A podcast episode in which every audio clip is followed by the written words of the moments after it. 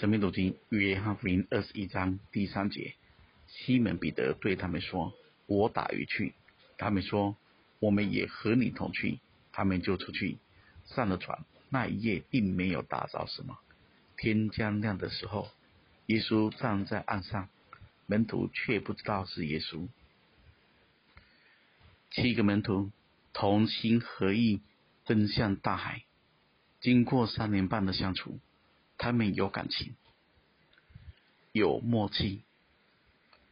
当彼得说“我打鱼去”，他们也愿意情意相挺。居然没有一个人提出来。主说要我们在城里等候。我跟大家说，当一个教会的领袖，已经有了他自己的看法、想法、做法时，其他人还能说什么呢？领袖的软弱本来就会影响一群人，一群认同他的、与他情意相挺的人。这时候，谁还会想到主的吩咐呢？大家都跟了。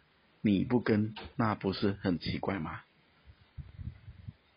弟兄姐妹，我们所有人都在自己所处的教会聚会，而每一个教会都像是一条水流。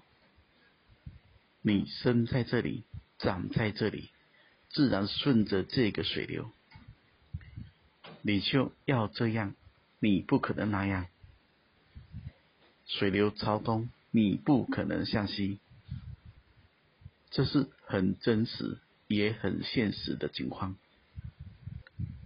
所以弟兄姐妹，我们都要为教会的领袖祷告，因为一旦牧人走岔的路，不会有一只羊会走对的路。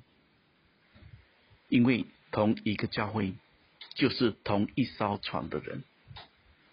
是一起奔向永生国度，还是一起奔向大海世俗？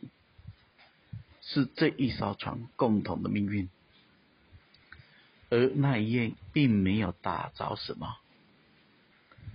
活在黑暗中的人本来就得不着什么，在黑暗中度日的人得着的就是黑暗的空虚与孤寂，这不就是刚好吗？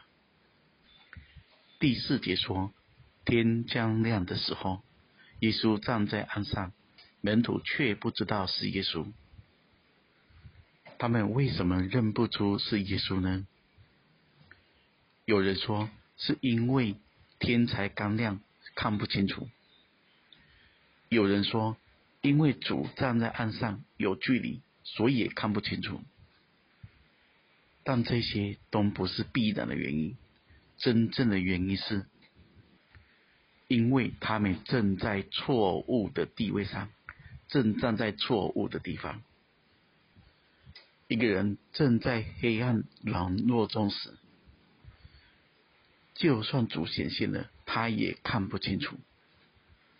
这就像是，当我们的心很烦躁时，另有所求时，我们听神的话也听不进去。弟兄姊妹，我跟你说，当一个人在软弱黑暗中时，活在自己境况时，就算主显现了，也认不出来。那个时候，我们可能是长这样的，歌也唱不下，经也读不来，会也不想去，只活在自己的黑暗跟软弱中。如果我们的属灵，光景有一天进到这样情况中，记住第四节，天将亮的时候，耶稣站在岸上，主已经显明了，主会等我们，天终于会亮，主能够越过我们的黑夜跟软弱，向我们显明，永远不要失去信心，愿神赐福大家。